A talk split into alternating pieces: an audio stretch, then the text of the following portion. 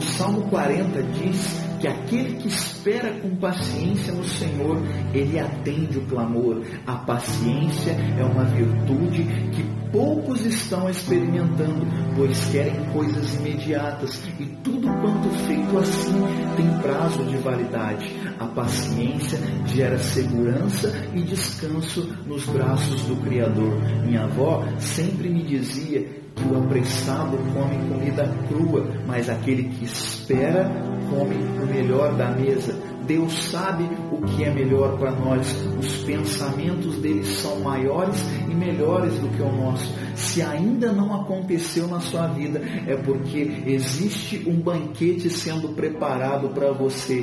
Descanse e seja paciente. Deus te abençoe.